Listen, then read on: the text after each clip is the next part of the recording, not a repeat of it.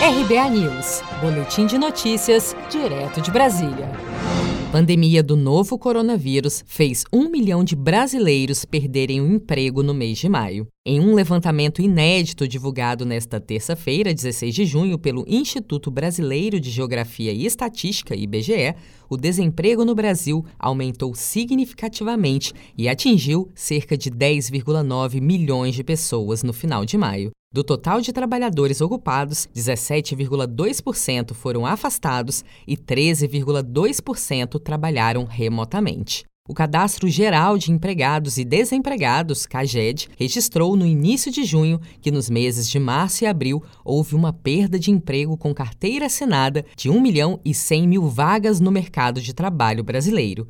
Em entrevista à Jovem Pan News, o economista e chefe do Banco Plural, José Márcio Camargo, avaliou a crise no mercado do trabalho brasileiro. A PNAD mostra um cenário que tem a ver muito mais com o, o, o, os conta própria, com o setor informal. É, você teve uma redução importante no número de, de ocupações com carteira assinada, mas o setor que mais sofreu foram os trabalhadores por conta própria, foi o setor informal. Então, é, isso, novamente, é o resultado, tá certo, dessas medidas de isolamento social que essas pessoas ficaram totalmente sem ter o que fazer.